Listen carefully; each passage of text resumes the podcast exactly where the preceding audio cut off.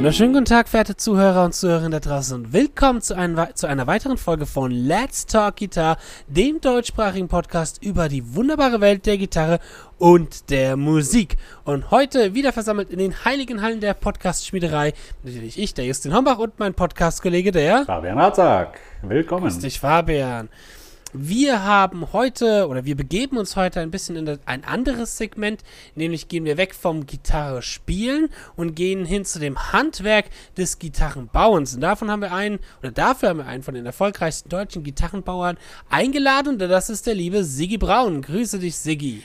Hallo, hallo miteinander. Hallo Justin. Hallo, Servus, mein Siggi. lieber Fabian. Hi, grüß dich. Hi. Grüße euch. Schön, dass du da bist. Ja, vielen Dank für die Einladung. Ich freue mich sehr und ich bin bitte, sehr bitte. gespannt auf die Stunde. Oh, wir auch. Wir auch. Gibt viel, viel interessante Sachen zu berichten, weil das ja, wie gesagt, ein Aspekt ist in unserer Show, die wir noch gar nicht mal so richtig hatten. Das, das, das Craften, das Handwerken von äh, Gitarren und das Bauen von Gitarren. Wir reden ja die ganze Zeit über das Spielen, aber jetzt wird mal Zeit, über die Gitarre, über das Bauen zu reden. Und da, wer passt da besser als, ich sag mal, Sigi Braun, der, wo ich und Fabian auch schon in die wunderbare Situation kamen, auch schon mal so eine Gitarre zu spielen. Und ich glaube, wir sprechen für die meisten, die schon mal eine Sigi Braun Gitarre gespielt haben, dass sich das lohnt, auf alle Fälle mal anzuschauen. Das sind nämlich exzellent gekraftete Gitarren. Ja, absolut, muss man sagen. vielen Dank, Custom vielen Dank, vielen Dank für die Werbung. genau, Custom Guitars for Custom Players. Ähm, genau, aber wir legen mal los mit dir, Sigi. Erzähl uns doch erstmal so grob in ein paar Minuten, ein paar Sätzen, wie hat das eigentlich angefangen? Wie hat es bei dir begonnen als Musiker und woher kam das Interesse, vielleicht lieber eine Gitarre zu bauen, als Gitarre zu spielen, letzten Endes, als Beruf, sage ich mal? Und wie hat es bei dir angefangen? Also ich bin ja schon äh, ein kleines bisschen älteres Semester, wie ihr beiden Hübschen hier. Das heißt, ich hatte das wunderbare Vergnügen, in den 70er und 80er Jahren aufzuwachsen. Und das waren ja damals ja wirklich wahnsinnige Zeiten, also goldene Zeiten. Ja, Zeiten von Gary Moore, Zeiten von Led Zeppelin, Zeiten von Pink Floyd, ja. Und dann die ganzen Metal-Bands, die aufkamen, Iron Maiden, ja, 1980, meine Lieben, ja. ja. Äh, und, und ich muss sagen, diese erste Scheibe von Iron Maiden zum Beispiel, die hat mich sehr geprägt, ja. Also also die, ähm, die hat mich wahnsinnig beeinflusst, äh, ob dieser unglaublich puren, direkten Gitarrensounds und so wollte ich natürlich auch spielen. Ja. Also das, das war so meine erste Begegnung mit, mit Metal oder mit Rockmusik, muss ich sagen. Und äh, da kamen ja dann noch die ganzen anderen Bands, also deutsche Bands äh, wie äh, Judas Priest, äh, also aus Amerika, Accept zum Beispiel na, und so weiter. Also wir hatten äh, damals wirklich ein sehr, sehr goldenes Zeitalter und ähm, das hat mich natürlich geprägt. Und ähm, ja, ich sag mal, zur Gitarre bin ich gekommen, wie viele anderen auch damals in meinem Alter, über die Beatles. Ja. Also mein, mein Bruder, der zwei Jahre Jahre älter ist wie ich, der hat mir damals das Beatles Complete geschenkt äh, zu Weihnachten. Ähm, ihr werdet es kennen, ja, nehme ich mal an, das Beatles Klar. Complete. Das ist einfach ein, ein, ein Meisterwerk, ein Meilenstein ähm, äh, von dieser unglaublich fantastischen Musik. Und so bin ich dann halt eben äh, zum Gitarrespielen gekommen. Und ähm, ich habe relativ schnell gemerkt, dass ich nicht geeignet bin zum Nachspielen. Ja. Ich habe lieber so meine eigenen Sachen gemacht, aber mit eigenen Sachen hast du nicht so wahnsinnig viel Erfolg. Ja, ich weiß nicht, äh, ob ihr das auch äh, kennt. Ja. Schwierig, ja. Und Schwieriger, ja. Ja, und ähm, dann war es so, dass, dass ich ähm, schon relativ früh so diesen schwäbischen Tüftler, Bastler in mir entdeckt habe. Ja. Das heißt, ähm, äh, ich, ich, hatte am Anfang auch, was halt jeder hat, irgend so eine Kaufhausstrat oder, oder eine Les Paul dann auch. Und die waren damals wirklich schlechte Gitarren. Also die Gitarren, die man heute für, sagen wir mal, 150 bis 300 Euro kriegt, die sind also fantastisch im Vergleich zu dem, was es damals an sogenannten Kaufhausgitarren gab. Ich weiß nicht, ob ihr schon mal einen in der Hand hattet. Also das sind, äh, das sind Welten dazwischen. Und ähm, naja, auf jeden Fall, ich hatte damals eben, eben angefangen, auch mit Les Paul und mit, und mit Strat. Ich habe das gesehen. Dave Murray, ja, mein Lieblingsgitarrist von Iron Maiden, hat irgend so eine, so eine Superstrat gespielt und sowas musste ich dann auch haben. Aber das waren halt, wie gesagt, damals alles Bretter. Und ähm, mein schwäbischer Tüftler in mir hat damals gesagt, hey, das, das muss doch besser gehen. Ne? also äh, so dieser, dieser Drang, äh, Bestehendes zu verbessern, der hat mich eigentlich angetrieben, in der, äh, in der Werkstatt meines Vaters war so eine Kellerwerkstatt, habe ich dann angefangen, so die ersten Bodies rumzuschnitzen cool. und rumzufräsen und, und rumzumachen. Mhm. Und diese Version von Ihr äh, kennt das, ähm, dieses CNS-System, was ich da entwickelt habe, ja, diese Hals-Korpus-Verbindung, diese spezielle. Ähm, das war zum Beispiel einer dieser, dieser Gedanken, die ich damals schon hatte. Ja. Ach, die also hast du also war, relativ früh äh, den Gedanken schon gehabt? Das war eigentlich mein allererster Gedanke. Also mein allererster Gedanke beim Gitarrenbauen war, wenn du eine Gitarre baust, dann muss sie irgendwie anders sein. Ja. Weil, wie gesagt, nachbauen, nachsingen, kopieren, das ist einfach nicht meins. Ja. Ich wollte immer irgendwie selber was machen, was Eigenständiges. Und ich hatte diese Idee eben von einer, von einer geschraubten Verbindung Verbindung, ja, die, ähm, die aber sich irgendwie komfortabler spielen lässt als, als so eine, sagen wir mal, so eine Stratverschraubung mit so einem Blech hinten dran. Ne? Das war eigentlich die, die allererste Idee, die ich hatte. Gell? Und da habe ich eben Versuche gemacht im, im, im Keller von meinem Vater, bis ich dann eben ähm, ja, so den ersten ein, zwei brauchbaren Versuch äh, absolviert habe. Und ähm, wie es damals so war, äh, ich bin ja eigentlich Maschinenbauer. Ja? Also in meinem ersten Leben war ich äh, Maschinenbauer beim äh, bei Daimler. Und damals kam so die erste große Krise im Maschinenbau. Anfang der 90er Jahre war das. Das heißt, äh, Daimler konnte mir keinen so richtig guten Arbeitsplatz anbieten nach meinem Studium. Und da habe ich mir gesagt, hey, weißt du was, du machst dich einfach selbstständig. Ne? Und da habe ich mir eine, eine, kleine Werkstatt gemietet äh, bei einem Restaurator in Ludwigsburg im Schönen. Ähm, und der war, wie es der Zufall will, in seinem ersten Leben Gitarrenbauer. Ja, also der war Restaurator und Gitarrenbauer und der konnte mir dann ein paar äh, wundervolle Dinge zeigen. Ja. Und äh, der nächste Zufall, äh, der dann kam, war, war ebenfalls äh, unfassbar, nämlich es hat ein, ein alter Schreiner in Stuttgart, das ist nicht weit weg von Ludwigsburg, der, der war damals irgendwie 65 und der hat seine Werkstatt geschlossen, also der, der hat zugemacht und der hat seinen ganzen, sein, ganzes, sein ganzes Holzlager hat er damals veräußert. Also oh. Tonnen von Holz, von uraltem Holz und da bin cool. ich damals hin, einer unter vielen, habe mich da eingestellt ja, und bin dann mit ihm durch das Holzlager durch und dann hat er mir hier altes Mahagoni verkauft und, und uralter Ahorn und Erle und so weiter. Das heißt, ich habe gleich tolles Zeug gehabt. Ja. Ein Gitarrenbauer, der mir Sachen gezeigt hat und, und, und einfach tolles Holz. Und dann, Leute, was soll ich euch sagen? 1990, als ich angefangen habe, also vor genau 30 Jahren, da gab es nichts. Es gab kein Internet, es gab kein YouTube, es gab keine Videos, keinen zwölfteiligen Gitarrenbaukurs. Ja. es gab einfach nichts. Ja. Und, ähm, und in, in, in, insofern ähm, habe ich dann, na, wie sagt man, mit Trial and Error ja, habe ich Klar. dann angefangen, äh, Gitarren zu bauen. Also ich habe gebaut, geschaut, geguckt, gemacht und getan, verbessert, wiederholt, versägt. Also ich habe drei Jahre lang habe ich eigentlich, wie, sag mal, wie sagt man, bin ich bei mir selber in die Lehre gegangen, ja, im Prinzip. Und äh, cool. bis ich dann eben, das war dann so 1994 war das dann, wo ich dachte, boah, jetzt bist du so weit, dass du vielleicht echt mal eine verkaufen kannst. Ja. Also ich habe wirklich jahrelang gebaut ja, ähm, und geguckt, wie klingt das. Ich habe auch sehr unterschiedliche Hölzer ausprobiert. Es erklärt vielleicht heute auch, warum ich so in so individuellen Custom-Shop-Geschichten eben drin bin. Ich habe nicht so eine, wie sagt man, so einen heiligen Gral vor Augen, ja, sondern ich habe einfach sehr viel ausprobiert, sehr viele mhm. Hölzer, einheimische Hölzer auch, ja. Und cool. ähm, ja, sehr cool, sehr cool. Und ähm, habe hab eben dann, ja, ich denke mal, das war so 1994, habe dann festgestellt, okay, du, du kannst es. Ja, und vor allen Dingen, du liebst es. Ich habe es wirklich geliebt. Also, mein, wem erzähle ich das? Ja, man, man schafft mit Händen was, ne? man, man, man, man baut es auf. So. Naja, und dann habe ich äh, eben meine Firma gegründet. Äh, Ende, Ende 93 war das. Siggy Braun, Fine Young Guitars. Ja, und dann bin ich 1995, wenn ich das noch sagen darf, bin ich 1995 bin ich zum ersten Mal auf die Frankfurter Musikmesse und die war damals war die ja noch richtig geil, ja, also die war die war war tierisch hier das Metal Hammer Schiff, ja hier besoffene Leute, irgendwie Malmsteen, Steve Vai, ähm, John Petrucci, diese ganzen großartigen Musiker, die kamen, die sind damals rumgelaufen, so wie heute auf der NAM Show, ja, mhm. äh, das ungefähr ist. Also damals war die Musikmesse in Frankfurt noch geil und ich stand da mit meinen drei Gitarren, ja anderthalb Quadratmeter Messestand, mehr konnte ich mir nicht leisten und ich habe alle drei Gitarren verkauft. Geil. Ja. Was war denn dein, dein, dein erstes Modell, also was du so richtig auf den Markt gebracht hast, wo du gesagt hast, ja, ähm, das ist eine finale Version. Welches Modell war das? Was war das genau für ein?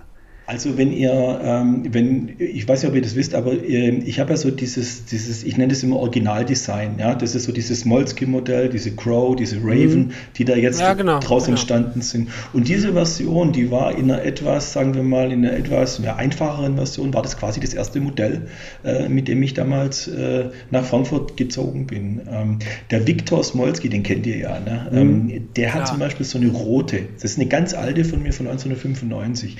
Also ich habe ein paar Kunden, das ist ganz witzig, die stehen auf diese alten Prototypen mhm. von mir. Das sind also quasi richtige Prototypen gewesen damals, weil die natürlich, wie gesagt, aus geilem Holz waren und auch geil klangen. Und der Victor hat eine von 1995. So sahen die damals aus, die Gitarren von mir. Natürlich nicht so elegant wie heute, nicht so schön und so, und so, und so pointiert, ne? aber haben das 10R-System gehabt und die haben gut geklungen. Ne? Und ich habe damals, was es gab, halt eingebaut. Ne? Seymour Duncan Pickups oder die Marzius gab es damals ja auch schon.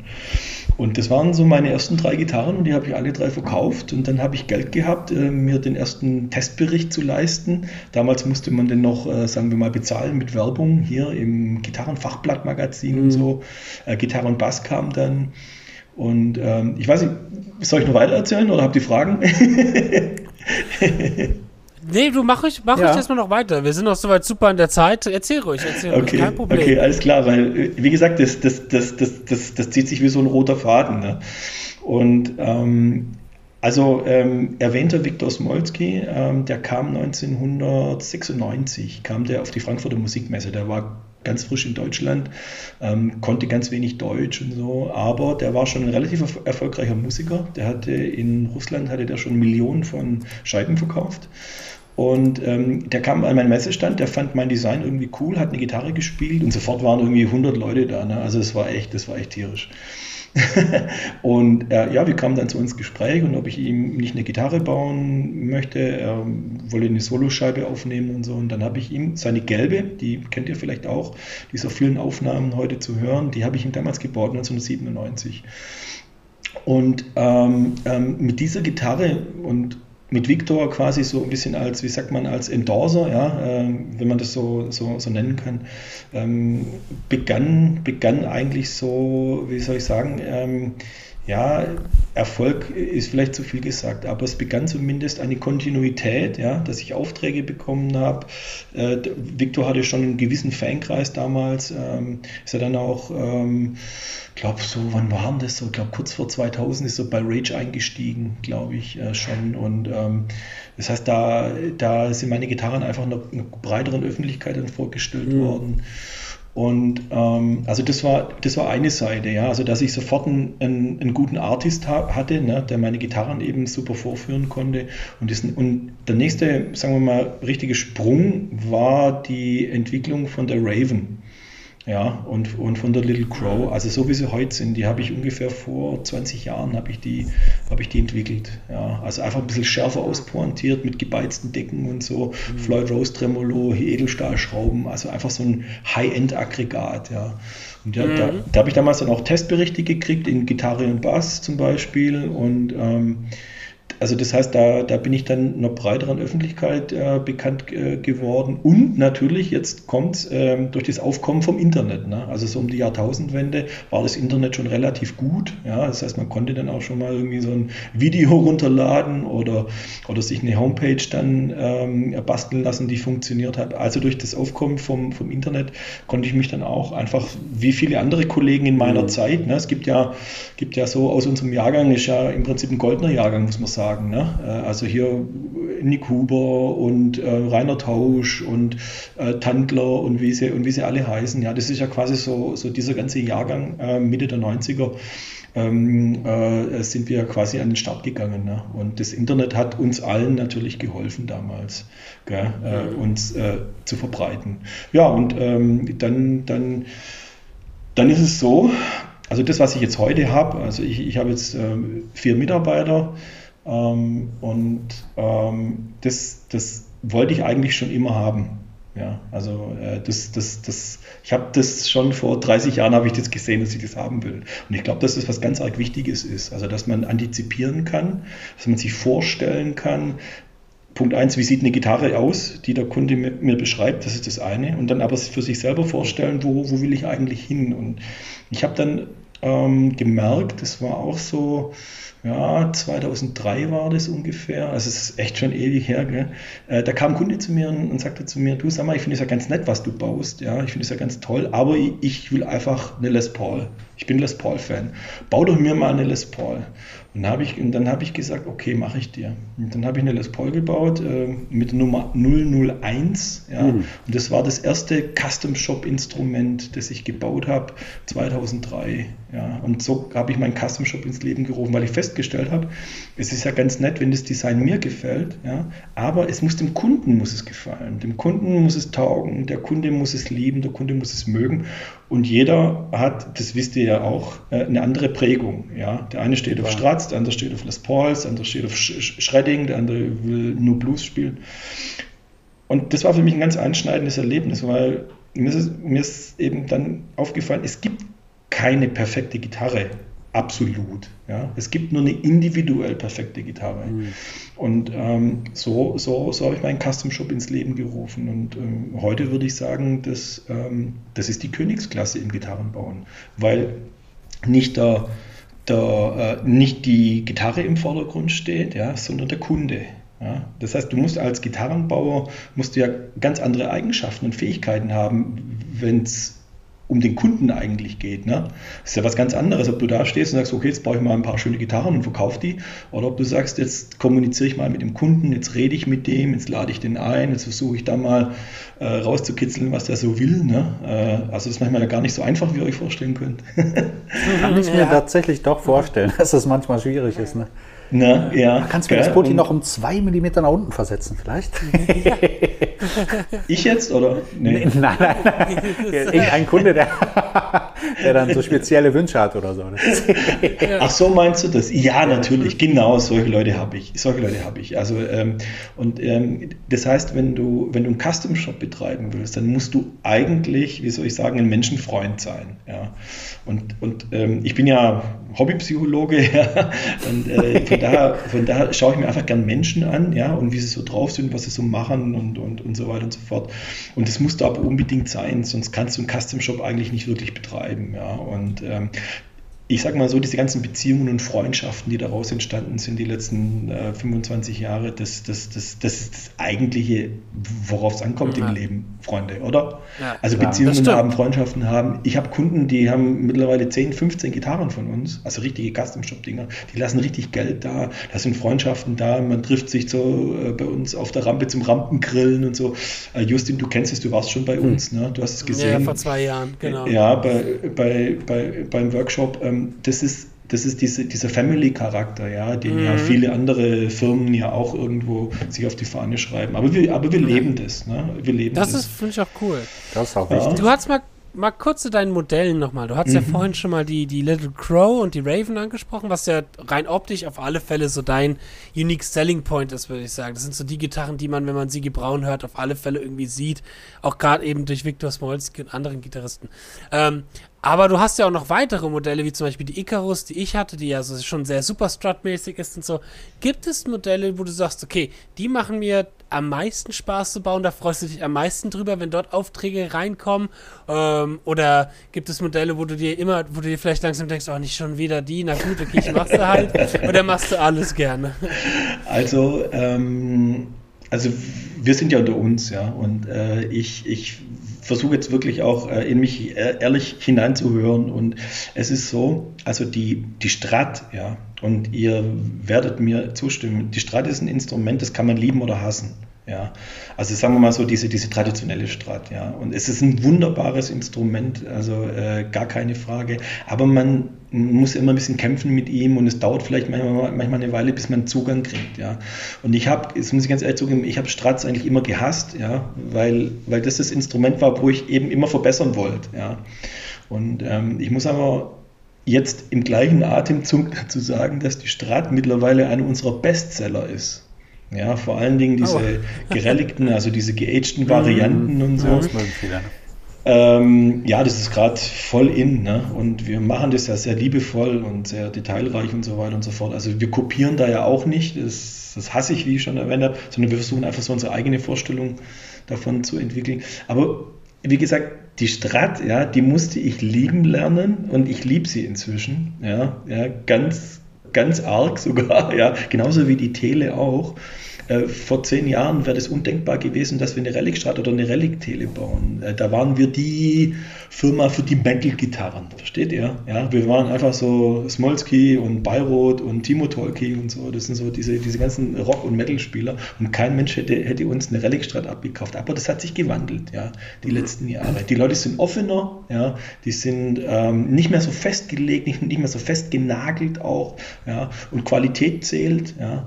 Und ähm, deswegen deswegen, also ähm, die Strat baue ich mittlerweile wahnsinnig gern, ja, wobei mein Lieblingsbaby ist nach wie vor die Little Crow, ja, weil, mhm. weil sie einfach, weil sie einfach alles, alles verkörpert, ähm, was mich oder äh, uns, was meine Firma ausmacht. Ja.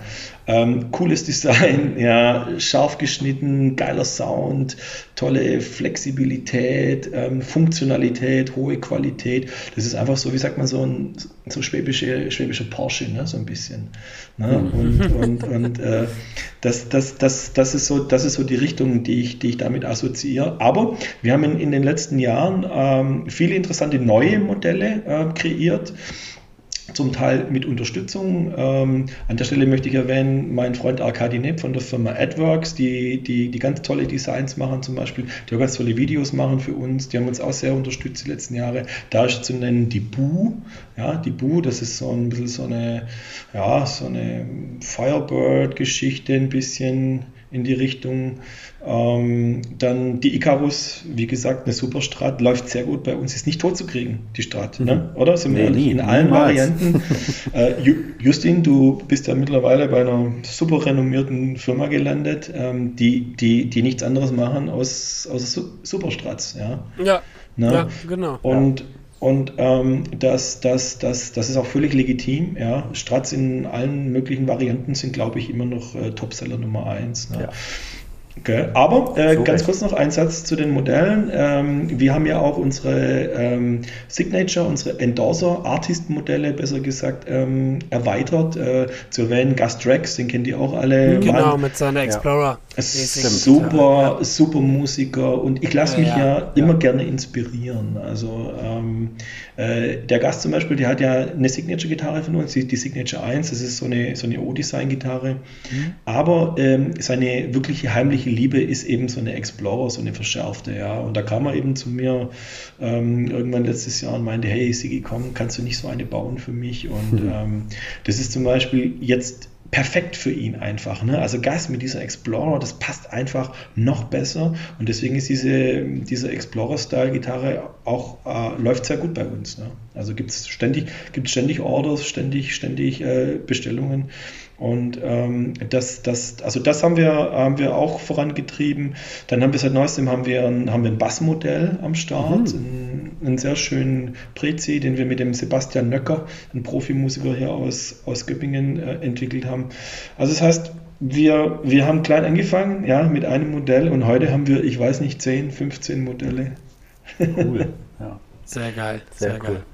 Und wie, äh, wenn ihr jetzt so ein Modell herstellt, wie ist denn so der Prozess, wie lange dauert das so circa? Ich weiß, das kann man nicht so genau sagen, aber für den Zuhörer, dass er immer so eine Idee bekommt, Mensch, wie lange braucht man denn für so eine Gitarre überhaupt? Ne? Mhm.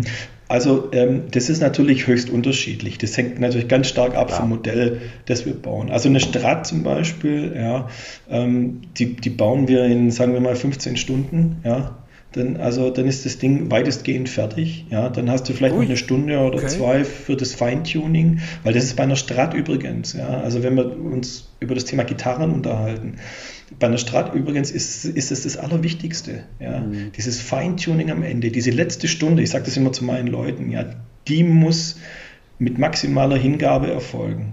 Weil da geht es um das Feineinstellen von der Strat. Ja. Wenn, wenn ihr in den Laden geht ne, und da, gibt's, da hängen 20 Strats, ja, 10 klingen irgendwie schlecht, 5 klingen brauchbar ja, und, und, und, und 5 klingen richtig gut. Die klingen deswegen gut, weil die in aller Regel besser eingestellt sind. Mhm. Die Seiten sind frischer, ja, die Seitenlage passt, ja, äh, die Bodyknöpfe fehlen nicht, der, Sattel, der Sattel ist gescheit gekerbt. Ja. Also ähm, das heißt, eine Strat richtig einzustellen ist das A und das O ja, ähm, ja, bei der Strat. Ja. Also bei der Strat ist es, noch, ist es noch wichtiger wie bei anderen Gitarren, weil, weil da muss es einfach passen. Ja, wegen dem Radius und so. Ja, und, also es gibt viele, viele Kleinigkeiten. Also Strat ungefähr 15 Stunden. Eine, eine Little Crow, ja, ist eine ganz andere Hausnummer. Ähm, die hat ja eine Decke drauf, eine, eine Hochglanzlackierung, ähm, im Zweifel noch Inlays im Griffbrett. Ja, also da sind wir locker mal zwischen 30 und 50 Stunden dran an so einer Gitarre. Das ist schon deutlich länger, ja. Na, das, ja. Ist, das ist ungefähr doppelt bis dreimal so lang. Ähm, hat natürlich ähm, äh, auch ähm, den Hintergrund, dass eine Strat oder eine Tele sich natürlich wunderbar in Kleinserie bauen lässt. Äh, äh, lässt ja? Also das heißt, ähm, ähm, wir haben ja Maschinen bei uns, wir haben ja 500 Quadratmeter Werkstatt. Ne? Das heißt, ähm, wir haben ähm, schöne, gute alte Schreinermaschinen aus den, aus den 80er Jahren äh, die, die wir natürlich im Einsatz haben. Und da kannst du Stratbodies, Hälse, äh, kannst du wunderbar vorproduzieren. Ja? Also in, in Kleinserien. Teles, wie gesagt, äh, Strats.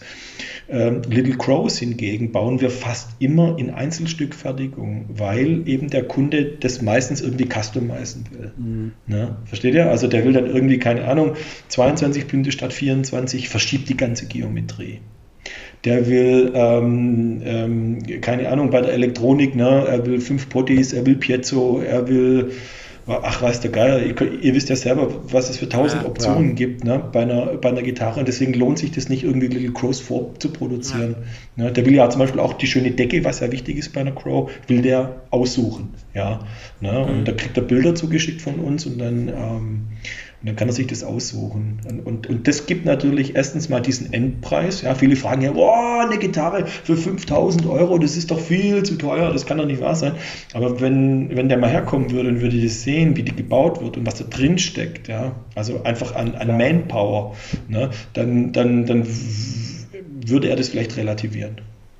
Ja, und es ist ja auch auf alle Fälle so, dass man so eine Gitarre, glaube ich, dann tatsächlich, da gibt es ja quasi wie eine Lifelong Guarantee drauf. So, das kannst du ein Leben lang spielen. Das ja. ist nicht nach drei, vier Jahren wieder alles krumm und schepp, sondern ich glaube, sowas hält dann auch erstmal ein Weilchen die Qualität, oder?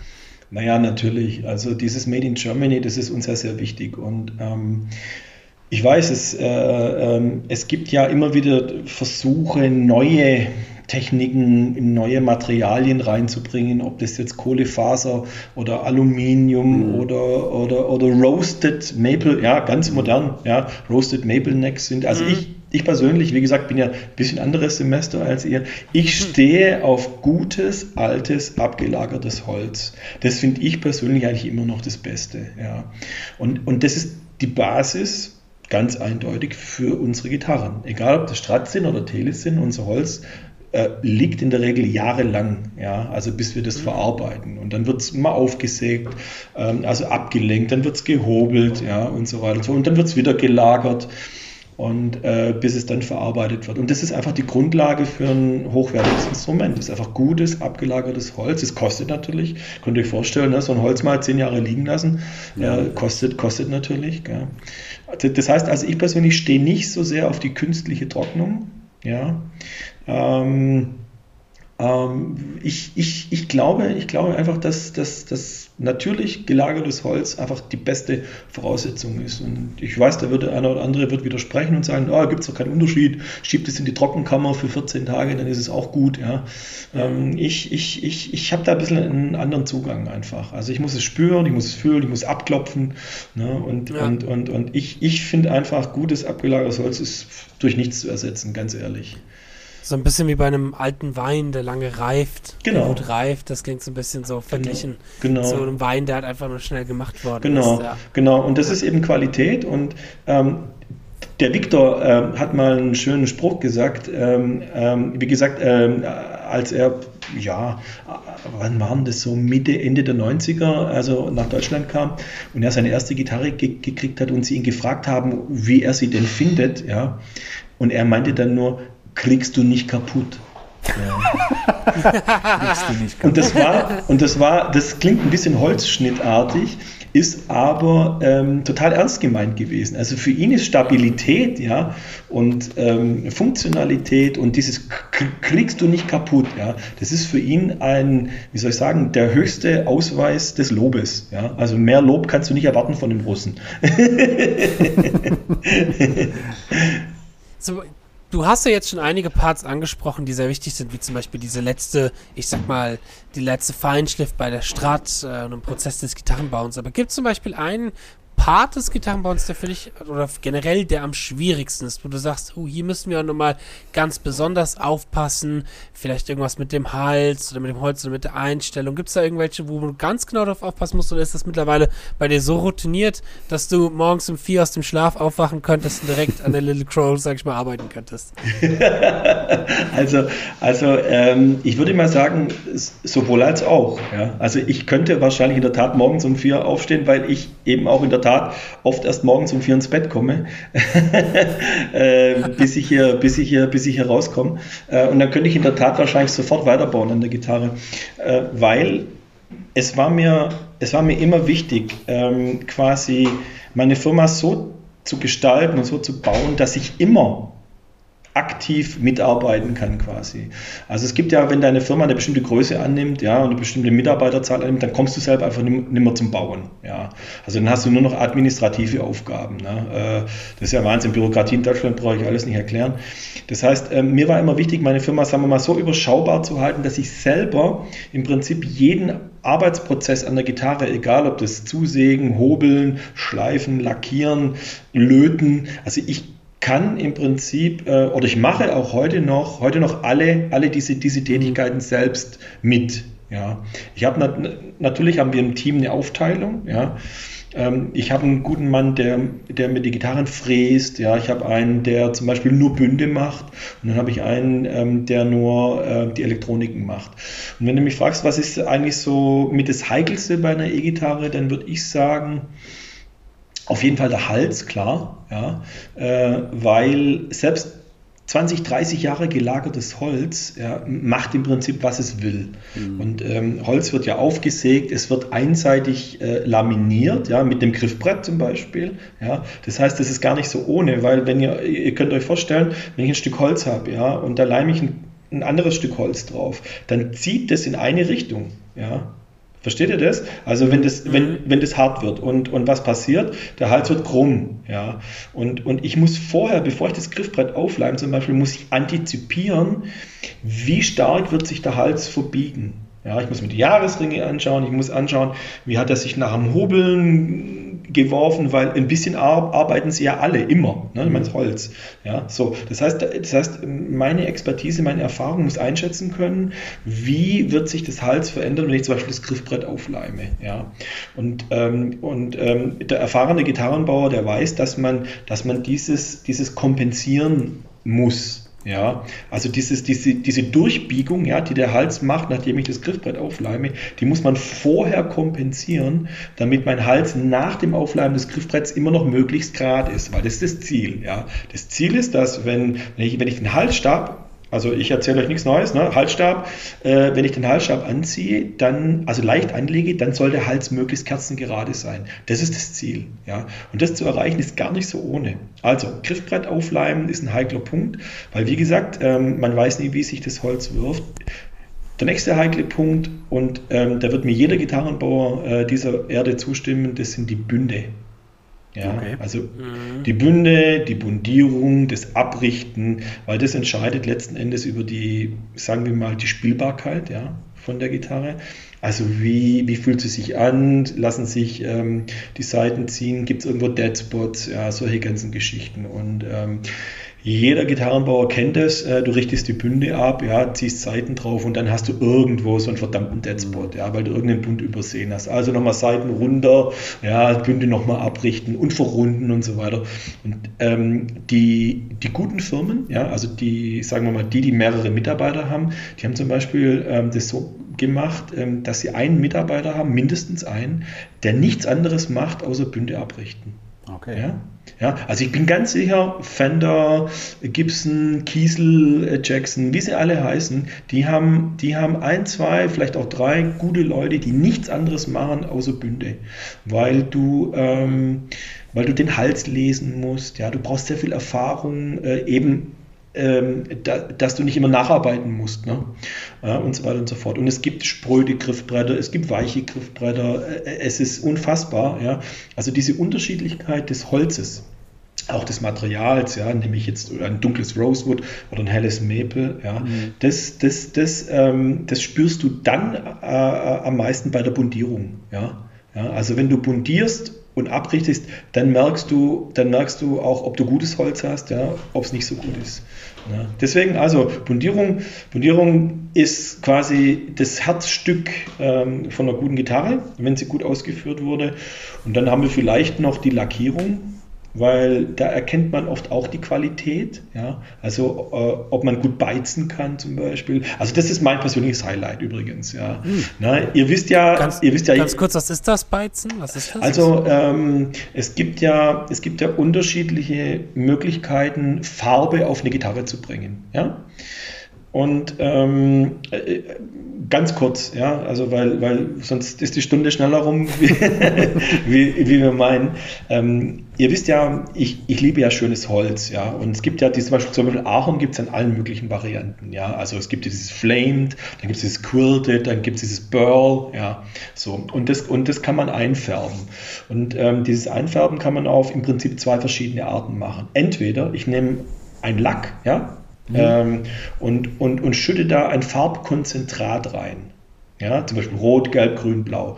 Dann wird dieser Lack eben rot, ja, und dann kann ich über diese Gitarre drüber lackieren und dann wird die Gitarre transparent rot. Also ich sage mal so Massenhersteller ähm, machen das zum Beispiel. Also Ibanez oder, oder, oder keine Ahnung, ich will ja gar nicht so viele Namen nennen. Mhm. Äh, ist, eine, ist eine relativ einfache Art. Es ist eine schöne, schöne rote Gitarre und dann ist die halt rot, ja, transparent so. Äh, es gibt aber noch, noch eine andere Art, das zu machen und das machen halt dann, sagen wir mal, die, die Custom-Shops oder die, die, die sehr viel Liebe in ihre Instrumente reinlegen, die tun die Gitarre beizen. Und zwar macht man das mit einer, sagen wir mal, äh, mit einer Wasserbeize oder mit einer Spiritus- oder Alkoholbeize. Das, ist, das Resultat ist im Prinzip ähnlich, ja. Aber das ist, das ist eigentlich nur ein Pulver, ja. Das ist ein Beizpulver, das kann man kaufen. Zum Beispiel Clue macht viele oder Zweihorn oder ähm, keine Ahnung, ja. Und dieses Pulver, das wird aufgelöst, ja, zum Beispiel in warmem Wasser oder in äh, Spiritus. Und dann hat man eben so eine wässrige Lösung, ja. So. Und dann nimmt man die auf einen Schwamm oder auf ein Tuch und dann wird die Decke, die wird quasi eingerieben mit dieser Beize. Ja? Und, und diese Beize, die dringt in das Holz ein. Das heißt, das heißt da, wird, da wird nicht irgendwie Lack obendrauf, sondern diese Farbe dringt in das Holz ein. Und äh, da wir ja bei so einer schönen Quilted Mabel-Decke ja ähm, harte und weiche Holzschichten haben, das ergibt ja so dieses, dieses Wellenmuster, ja, ähm, dringt diese Beize eben unterschiedlich tief ein. Ja, und dadurch kann ich, wenn ich zum Beispiel noch eine zweite Farbe auftrage, ja, äh, kann ich dann so ganz wunderschöne Farbkontrastierungen mhm. äh, und, und Schattierungen herstellen. Das heißt, so eine, so eine Wasser- oder Alkoholbeize lässt eine ganz andere Farbtiefe zu, als wenn ich nur eine Farbe drauf lackiere. Ja? Ich habe das schon mal probiert, aber kläglich gescheitert. Echt? Echt? ja, ganz schlimm. Ganz, ich habe schon, auch schon so viel ausprobiert, aber das war die Hölle. Ich hatte hinterher mehr Farbe und Pulver überall verteilt als auf der Gitarre. oh nein! ja, aber muss man auch mal durch. Äh, Im Body habe ich dann Next time geht's, nächstes Mal gehst du zum Siggi, bitte. Ja, auf jeden Fall. Also, ähm, wir haben, wenn ich das an, an diese, dieser Stelle ein, einflechten darf, ähm, bei uns gibt es den sogenannten Factory Day.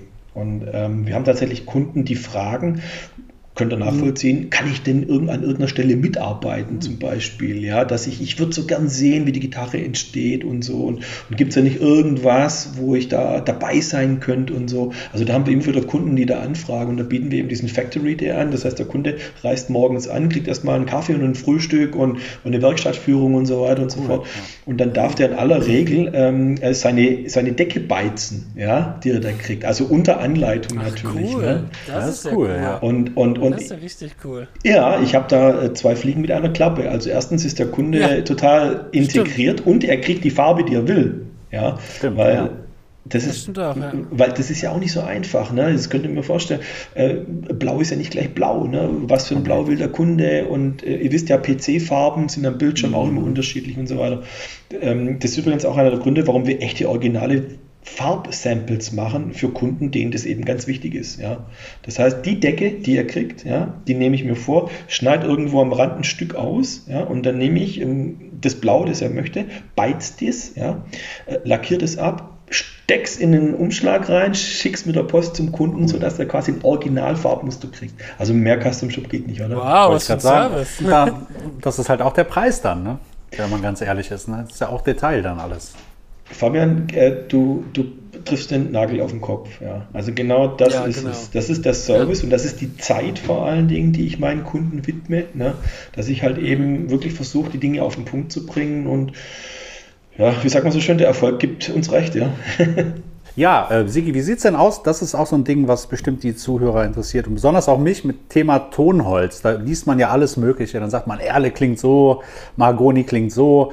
Wie viel ist denn da wirklich dran? Weil ich glaube schon, dass es auch sehr die Gattung des Holzes ist und dass es viele, viele Faktoren sind, die da eine große Rolle spielen, oder?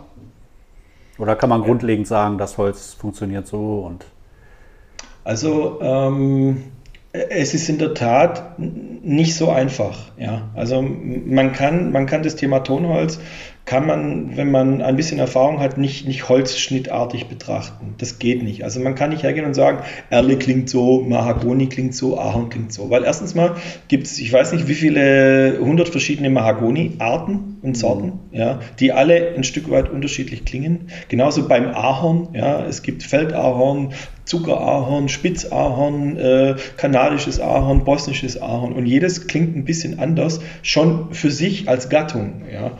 Und dann hast du nochmal das spezielle Holzstück, das dann auch wieder, sagen wir mal, in einem speziellen klimatischen Umfeld wächst. Und das ist ein Unterschied, ob das Ahorn, sagen wir mal, in was weiß ich, in 800 Meter Höhe wächst oder in 2800 Meter Höhe, ne, wie es vielleicht in, in Kanada oder so durchaus vielleicht noch der Fall ist. Ja, weiß ich nicht genau. Aber ähm, man kann schon, man kann schon Tendenzen. Also man kann Tendenzen, kann man sagen, kann man auch bestimmen und auch festlegen, wobei die Schwierigkeit ja besteht im Klassifizieren oder im Beschreiben ja, von Klang die subjektive Komponente. Ja? Also ähm, Beispiel, ich habe Kunden, die kommen zu mir in den Showroom, die spielen irgendeine Gitarre an, die da hängt, lass es eine Strat sein, ja. Und dann spielt der Kunde eine Gitarre an und sagt, boah, die klingt aber fett. Ja, ich denke mir, hm, okay. Eine Stunde später kommt ein anderer Kunde, der spielt genau die gleiche Gitarre. Und der sagt, boah, die ist aber brillant. Boah, geile Höhen oder keine Ahnung. Versteht ihr, was ich meine? Also jeder, jeder hat seine subjektive Wahrnehmung vom, vom, vom, vom Klang letzten Endes. Ja?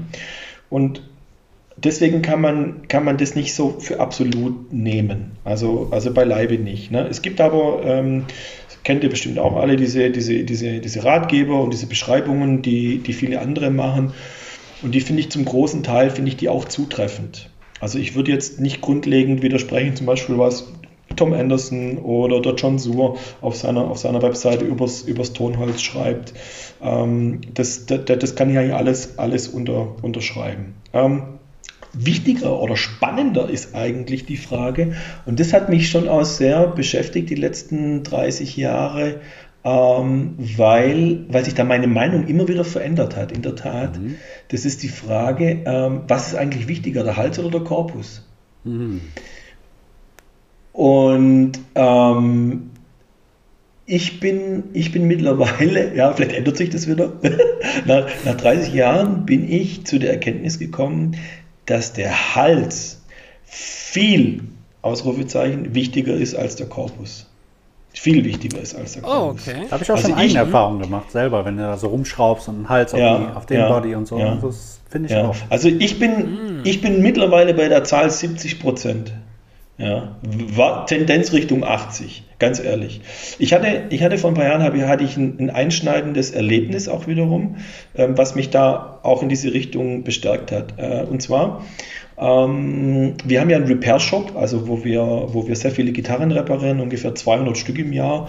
Und da ist ja wirklich alles dabei, also alte Strats, alte Les Pauls und, und neue und so weiter. Und da kam einer, beziehungsweise das war der sehr geschätzte Klaus Winkler mit seinem Gitarrenmuseum in Nördlingen, weiß nicht, ob ihr den kennt, äh, äh, total super, super Typ. Der kam mit einer alten Dan Electro.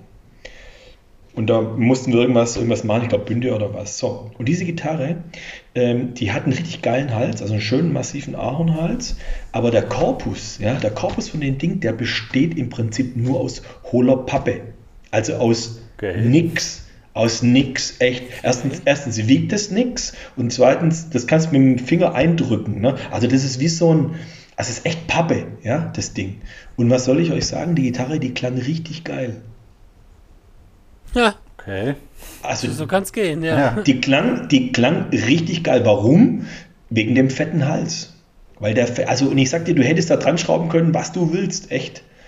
Bein, also, ne, beinahe. Ne? Und, und, und das hat mich äh, nochmal bestärkt in der Auffassung, dass der Hals wirklich wesentlich wichtiger ist. Ähm, ihr kennt es vielleicht, wenn man eine Strat hat, ja, und da ist jetzt zum Beispiel ein One-Piece Maple Neck drauf, ja, und ähm, dann klingt die, sagen wir mal, mit, mit One-Piece Maple klingt ja relativ scharf, so tendenziell, ja, ziemlich direkt, eben so 50s Sounds. Und wenn ich da jetzt hergehe, und das geht ja bei einer Strat relativ schnell, und schraube da zum Beispiel ein Rosewood Neck drauf, ja, also ein, ein Ahrenhals mit, mit Rosewood Griffbrett, dann klingt die völlig anders. Ja. Die spricht anders an, ja. Das, das, das Frequenzspektrum ist ein ganz anderes, ja. Und ähm, also allein schon, wie gesagt, wenn ich das Griffbrett wechsle, ja, habe ich schon einen enormen Klangunterschied, ja. Und der ist anders, wenn ich da zum Beispiel jetzt, ähm, man kennt ja die, die Stratthölzer, also Red Alder, ist ja so dieses klassische Strattholz für Single Coils zum Beispiel, weil es einen schönen perligen, offenen Ton hat. Und dann gibt es noch Swamp Ash, also Sumpfesche, kennt, kennt ihr auch, das ist, das ist leichter. Ähm, und ähm, ist in der Regel ein bisschen, würde ich sagen, ein bisschen drahtiger, ein bisschen punchiger. Ja. Und, ähm, aber die Unterschiede sind nicht so groß. Ja. Die sind nicht so groß äh, wie jetzt beim Hals. Ja. Und ähm, wenn du da zum Beispiel, sagen wir mal ganz extrem, ja, wenn du an diesen besagten Ahornhals jetzt zum Beispiel ein Mahagoni-Body dran schraubst, ja, dann kriegst du immer noch, immer noch relativ gute, brauchbare Strat-Sounds raus aus dem Ding. Ja. Okay. Hingegen, wenn du da jetzt einen Mahagoni-Hals draufschraubst auf ein Erle-Body, ja, dann klingt die Gitarre anders. Ja. Also deutlich anders. Okay. Ja. Also, das ist die spannende Frage äh, äh, zum, zum, zum Thema Tonholz. Und deswegen würde ich heute, Stand heute, ähm, würde ich immer sagen, der Hals braucht prinzipiell mehr Aufmerksamkeit. Ja, ja also das, das, das, das an alle da draußen äh, gebe ich weiter. Ähm, ähm, schaut euch, schaut euch, wenn ihr euch eine Gitarre kauft, irgendwo im Laden, ja, ganz egal, schaut euch immer, immer zuerst den Hals an, weil der entscheidet erstens mal, wie lässt sich die Gitarre spielen, ja. Ne? Ähm, passt mir die Dicke, passen mir die Bünde, Bünde kann man im Zweifel wechseln, okay, aber passt mir die Dicke zum Beispiel, weil ein Hals, der zu dünn ist, schlecht, ja, ja, ja. Ja, ich guck mal kurz nach rechts. so meine ganzen, Ja, die ja. Wizard-Neck-Hälse. Ne? Aber es ist auch immer Geschmackssache, was du spielst und wie sich das anfühlt. Genau. Mal, zum Beispiel so ein Scott Henderson, der spielt auch so einen ultra dünnen äh, Hals auf seiner Strat. Das ist alles Geschmackssache. Ne? Ja, es ist nicht nur Geschmackssache, es ist vor allen Dingen auch, wie soll ich sagen, es hängt auch von den, von den Styles ab, die ich spiele. Ja. Also der, der, der Justin zum Beispiel, der schreddert ja sehr viel. Ne? Das heißt, der, der braucht in der Regel einfach einen, einen dünneren Hals, als wie zum Beispiel einer, der, der wie du sehr viel Blues spielt und Bluesrock-Sachen macht, auch mal ein bisschen Jazziges und so. Der, der, der kann auch gut mit einem dickeren Hals klarkommen, ja, weil er einfach nicht so, ähm, wie soll ich sagen, ähm, nicht so schnell unterwegs ist in der Regel, ja. Ne? Und ähm, aber ähm, klar, man kann natürlich auch auf, auf einem schnellen Hals schretten und andersrum. Ja, ich will das gar nicht immer so für, für, für absolut setzen. Ne? Aber ich, ich, klar. sag, ich sag mal, auf einer 59er Les Paul schreddest du in der Regel nicht so gut wie auf einer, was weiß ich, äh, RG oder so. Ja. Ja, Klar. das stimmt.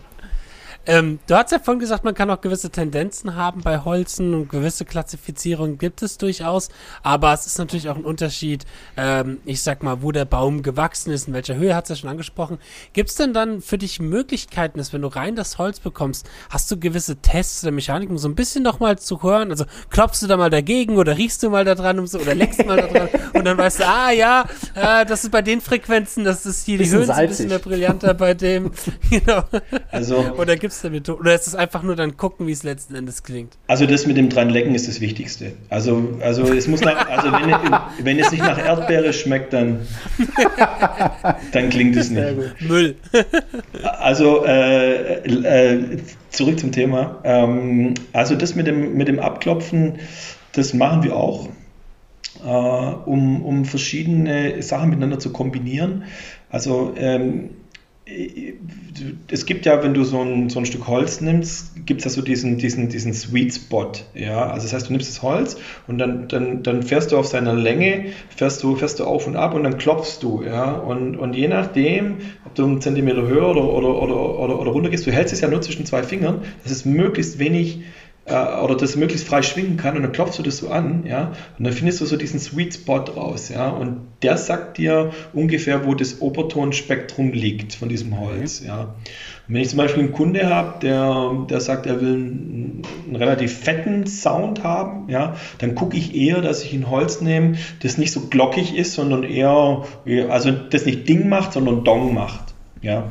Das, das, das, das, das ist ob, ob das stimmt, ja, muss ich ganz ehrlich zugeben, weiß ich auch nicht. Ja, also ob, ob, ob das Dong, das ich hier höre, nachher auch das Dong an der Gitarre ist, ist ganz schwer zu sagen, weil dir fehlt ja der Vergleich im Prinzip. Weißt du, was ich meine? Ja? Und, ähm, aber dieses Abklopfen finde ich sehr wichtig, einfach um, um, um zu gucken, ähm, wo liegt es. Ja? Und wenn ich zum Beispiel so ein Kubikmeter Hartnäpel habe, ja, wo ich Hälse draus mache, ja, da habe ich im Prinzip die ganze, die ganze Palette. Also aus, aus Ding und Dong. Ja. Äh, und, und, und, und so kann ich das ein bisschen steuern, äh, wo, wo ich was äh, miteinander verbaue. Ja. Bei Griffbrettern übrigens genau das Gleiche. Ja. Also es gibt ja Ebony zum Beispiel, ihr kennt es noch, dieses schwarze. Genau. Ähm, das ja, hat ja schon eine relativ hohe Qualität und da gibt es auch wahnsinnige Unterschiede. Ja? Ob das aus Madagaskar kommt oder aus Indien oder aus was weiß ich was woher. Ne? Ähm, das klingt alles unterschiedlich. Ne? Und, aber so kann man das ein bisschen, ein bisschen steuern im Prinzip. Ja? Also wir machen das nicht bei jeder Gitarre, aber im Custom Shop zum Beispiel, wenn einer hier fünf Steine hinlegt oder so, ja, für so ein, für so ein geiles Ding, dann, dann mache ich das schon, ne? dass ich das, dass ich das abklopfe. Oder wenn, wenn der Kunde herkommt, wir haben einen schönen Showroom bei uns, ihr wisst es, ähm, dann ähm, gebe ich dem Kunde das in die Hand und sage, klopf selber mal. Ja? Wie, wie hört sich das an? Und in, und in der Tat ist es bei den meisten so, die aufgeschlossen sind, die finden das, was ihnen gefällt, finden die harmonischer und schöner vom Klang. Das finde ich ganz witzig. Mhm. Ja? Also das heißt, ich habe da, also Beispiel, ich habe fünf Griffbretter, ja, alles in schwarz und die liegen nebeneinander. Da sage ich zu dem Kunden, erklär ihm das hier, nimm das mal zwischen zwei Finger und klopf das mal an, ja, und mach das mal bei allen fünf Griffbrettern. Und jedes Mal ist es so, dass er eins findet, das ihm besser gefällt wie die anderen vier. Vom, vom Klang her, vom Sustain, von den Obertönen, was weiß ich, weil sein Ohr auf diese Resonanzfrequenz anspricht, whatever. Ja. Und, ähm, äh, und, und das Griffbrett kriegt er dann auch. Also das, das ist eine ganz coole, coole Sache. Geil. Das ist cool. cool. Ja. ja. Cool. ja. Gut, kommen wir mal ein bisschen zurück vom, ich sag mal, Gitarrenbauen zum Gitarrenbauer. Mhm. Und zwar, was mich nämlich auch mal sehr stark interessieren würde, du hast vorhin schon mal ganz kurz angesprochen, mit, dass du erst um 4 Uhr aus dem Büro rauskommst und dass du viel am Arbeiten bist. Wie sieht eigentlich so der Alltag eines Gitarrenbauers aus, so der Alltag von Sigi Braun? Wie kannst du das denn mal so grob runterbrechen, wenn das möglich ist? das ist eine super Frage.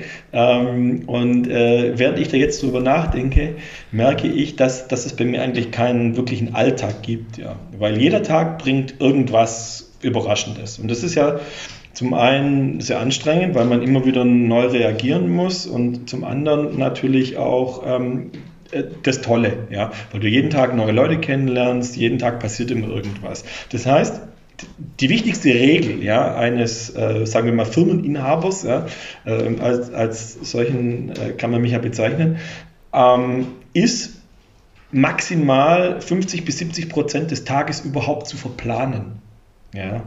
Also das heißt, wenn, wenn, wenn ich mir jetzt den ganzen Tag vornehmen würde, ich mache äh, von 10 bis 12 mache ich das, von 12 bis 2 mache ich das, von 2 bis um 6 mache ich das, von 6 bis um 10 mache ich das dann, dann, dann hast du nur Frust, weil du nicht dazu kommst. Das ist einfach so. Du kommst einfach nicht dazu. Ja? Das heißt, ich versuche mir, mir nur das Nötigste, also man muss halt das, das Dringende von dem Wichtigen unterscheiden. Ja? Das, das, ist, das, ist, das ist eine der wichtig, wichtigsten genau. Lektionen, die man lernt als Unternehmer ja? oder als Selbstständiger, sagen wir mal, oder als Gitarrenbauer insgesamt, ähm, äh, dass, dass viele Dinge sind dringend, ja? aber sind sie auch wichtig?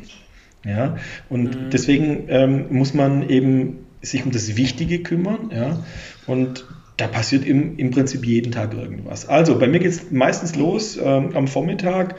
Ähm, ich bin, muss ich dazu sagen, eher so diese Nachteule. Ja? Mhm. Also ich bin, ich bin nicht die, ich weiß nicht, wie heißt das andere Viech, das morgens aufsteht? Äh, die Nacht, die, die, die, der frühe Vogel. Ja, der frühe Vogel oder so, ja genau. Nee, also ich bin, ich, genau, genau, genau. Ich, ich bin eher die, die Nachteule. Das heißt, ähm, ähm, ich komme erst so richtig in Fahrt, sagen wir mal, wenn die anderen fast schon wieder am Heimgehen sind. Ja. Also so ab 15, 16 Uhr, ähm, wenn, sagen wir mal, so der, der, der, der, der Schub des Tages ja, vorbei ist an, an Telefonanrufen, an Paketen, die kommen, an Kunden, die vor der Tür stehen, ja, dann komme ich eigentlich erst zu meinem Zeug, ganz ehrlich.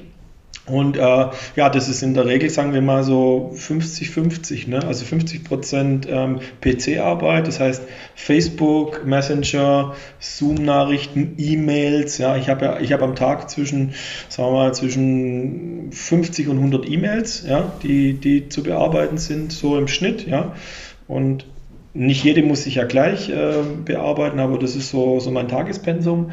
Und dann muss ich ja meine, meine Mitarbeiter anleiten und, und, und, und, und Dinge erklären. Dann muss ich Entscheidungen treffen, natürlich jeden Tag, ganz wichtige Entscheidungen zu treffen. Also zum Beispiel ähm, ganz aktuell, äh, wo kriege ich Floyd Rose Tremolos her? Ne? Äh, okay. Ich sage nur Corona, Lockdown, ja, ähm, eine berühmte deutsche Firma, ähm, die, die fantastische Tremolos baut, hat locker mal 60 Tage Lieferzeit momentan oh, bei Tremolos. Ja. Und ähm, also das ist momentan ein Riesenthema für uns, die ganze Hardware mhm. und ähm, Teilebeschaffung, ja, ist ein Riesenthema, weil klar, diese Lieferketten sind alle unterbrochen. Und ähm, da muss halt eben gucken, wo du das Zeug herkriegst, ja. Weil wir ja individuelle Gitarren bauen. Das heißt, wir haben nicht eine Gitarre, die wir 100.000 Mal bauen und dann brauchst du halt irgendwie, weiß nicht, 50 Floyd Rose, ja, sondern wir haben einen Floyd Rose, dann haben wir eine Piezo-Brücke, dann haben wir eine Jazzbrücke, dann haben wir eine Vintage-Strat-Brücke bei der nächsten Gitarre, ja. Ähm, also das heißt, wir brauchen ganz viele verschiedene Materialien. Das ist ein Riesending, ne? Das muss ich in der Regel organisieren. Ich habe zwar einen Mitarbeiter, der sich darum kümmert, ja, also der, der auch schaut und kommissioniert, weil man muss ja Gitarren kommissionieren. Das heißt, ähm, dass Kunde A seinen Floyd Rose kriegt ja, und seine Seymour Duncan Pickups, ähm, das muss ja jemand wissen, ne? äh, dass es nicht verwechselt wird zum Beispiel. Ne? Und Kunde B, der seine Fixed Bridge kriegt und äh, seine DiMarzio Pickups, das muss ja auch jemand wissen. Und da gibt es sogenannte Schütten, also das sind so, so Plastikkörbe, ja, wo wir die ganze Hardware dann da quasi rein kommissionieren für jeden Auftrag. Ne? Also Hardware wird beschafft und dann kommt die Hardware da rein und dann gibt es einen sogenannten Laufzettel. Ähm, da steht genau drauf, also da wird die Gitarre genau beschrieben, dass der Mitarbeiter genau weiß, aha, die Gitarre kriegt einen Floyd Rose, die Gitarre kriegt keinen Floyd Rose, die, das ist eine Seven String, ja, und so weiter und so fort. Ne? Das heißt, der, der, der, der Mitarbeiter, der wird gebrieft, also in der Regel von mir persönlich, wo wir dann zum Beispiel, oder wo ich ihm dann zum Beispiel die, die, die wichtigen Dinge sage. Ja, also nehmen wir mal an, ähm, ein Kunde ähm, sagt, ja, aber mir ist ganz arg wichtig, ja, dass ich eine flache Seitenlage habe. Eine, eine super flache Seitenlage brauche ich. Also wissen wir ganz genau, der muss 110% Bundabrichtung bekommen. Ja, ne? Also und, und das sage ich dem Mitarbeiter dann. Das heißt natürlich nicht, dass die anderen Bünde schlecht sind, ja, aber, aber, aber das, das heißt, dass, ähm, dass bei diesem ähm, Kunden eben ganz speziell Wert äh, gelegt wird auf, auf funktionierende Bünde, ja, auf, auf richtig gute Bünde und so weiter und so fort. Also jeder Kunde hat ja so ein bisschen seine anderen, anderen Vorstellungen und es wird dann gebrieft, also der Mitarbeiter wird unterwiesen, ja, und dann arbeitet er selbstständig ähm, die Schritte ab, für die er quasi ausgebildet wurde. Also wir haben einen Mitarbeiter, der Janis zum Beispiel, der schafft ähm, äh, an den Maschinen, ne? das ist ein super Typ, der, der die ganzen Bodies fräsen, die Outline, die, die Pickups ne? und so weiter und so fort. Das ist so diese, wie sagt man, Rough Cut, ne? ein Stück weit. Ne? Und ähm, ja, und dann, und dann geht es eben weiter. Ne? Gibt es irgendwelche Individualisierungen, zum Beispiel ein Scalloped-Griffbrett, ja? dann, dann, dann macht es der, der Uto bei uns, der die Bünde macht, der, der spezialisiert auf Scalloped oder oh, weiß der Geier, gibt es irgendwelche Inlays oder so, wo man dann, wo man dann realisieren muss oder ähm, keine Ahnung, ist es Fanet Threads, kennen wir ja auch inzwischen, mhm. ne? diese Multiscale, Multiscale-Griffbretter, ja. die, die, die ähm, ähm, also will sagen, ähm, jeder Tag ist bei mir im Prinzip nicht so wie der vorige. Ja. Ähm, mhm. Weil wir natürlich sehr viel Social Media machen, äh, das wisst ihr, also wir sind sehr viel äh, hier auf Facebook und so weiter unterwegs und da kriegen wir auch jeden Tag Zuschriften und Anfragen und ähm, ja, mittlerweile melden sich ja auch sehr viele Händler bei uns, äh, die dann immer wieder anfragen. Das heißt, da muss dann gleich zehn Gitarren bauen oder so für die Leute. Wir haben einen Händler in Japan, in Amerika, in England äh, äh, und so weiter und so fort. Also da, da ist es letzten, letzten Endes, ja, um, um das wirklich abzukürzen, ja. Äh, ich habe noch nie in den 30 Jahren auf die Uhr geguckt und gesagt, ähm, oh je, erst sechs oder erst fünf, sondern ich habe immer gesagt, oh mein Gott, ja. schon fünf, schon sechs, ja, ja, ja also, also in, das kennt man. Im Prinzip ist es so, ähm, du rennst eigentlich immer irgendwo hinterher, ja, und ähm, ich weiß, das ist ein Luxusproblem. Ähm, ich bin extrem, und ich will es an dieser Stelle wirklich in aller Deutlichkeit sagen, extrem dankbar, dass auch in diesen Zeiten, wo wir jetzt sind, die Leute bei uns Gitarren ordern, ihre Gitarren vorbeibringen zum Reparieren, herschicken, wie auch immer. Ja, ich bin extrem dankbar, ähm, dass es diese Menschen immer noch gibt, die einfach ihre Gitarren lieben.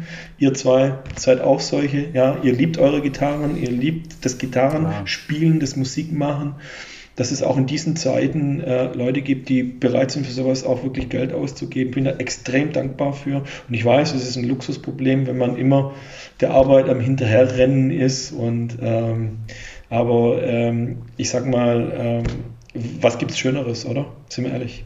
Ja, absolut. Ja, das stimmt. das stimmt. Sehr schön.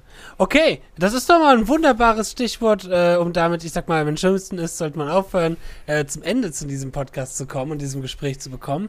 Sehr, sehr toll. Sigi, über dich kann man sich informieren, wahrscheinlich auf deiner Internetseite und du hast es ja auch schon erwähnt, Facebook. Die Links werden wir natürlich in die Shortnotes von dieser Podcast-Folge setzen. Und dann würde ich sagen, in diesem Sinne bedanken wir uns sehr herzlich bei dir, Sigi. Ja, bedanken Dank, uns sehr Sigi. für dieses sehr, sehr, sehr, sehr interessante äh, Ansicht und Gespräch und diesen Einblick in das Leben eines Gitarrenbauers sowas zu bekommen, was man dann doch nicht allzu oft bekommt. Und genau, schaut euch auf alle Fälle die Gitarren von Siggi Braun an. Sie haben ihren Preis, aber die haben auch dafür mit die beste Qualität, die man durchaus genau. auf dem Markt bekommen kann. Genau, genau. Und diese Liebe und ich sag mal eben diesen, diesen Kontakt mit Siggi, das ist schon etwas, äh, das kriegt man woanders nicht wirklich. Nicht häufig zumindest. okay. ähm, ich kann auch sagen, vielen herzlichen Dank. Nochmal vielen Dank für die Einladung. Hat total Spaß gemacht. Äh, ich wünsche euch beiden alles Gute. Vor allen Dingen bleibt gesund und ähm, haltet durch. Das werden wir, das werden danke, wir. Danke. Gut, dann natürlich auch wie, wie immer einen Dank an unsere Patreon-Supporter äh, und auch natürlich an Sie, liebe Zuhörer. In diesem Sinne wünschen wir Ihnen noch einen angenehmen Tag, Abend, Morgen oder wann auch immer Sie das jetzt hier hören werden. Und bis dann. Bis Tschüss. dann. Macht's gut. Ciao.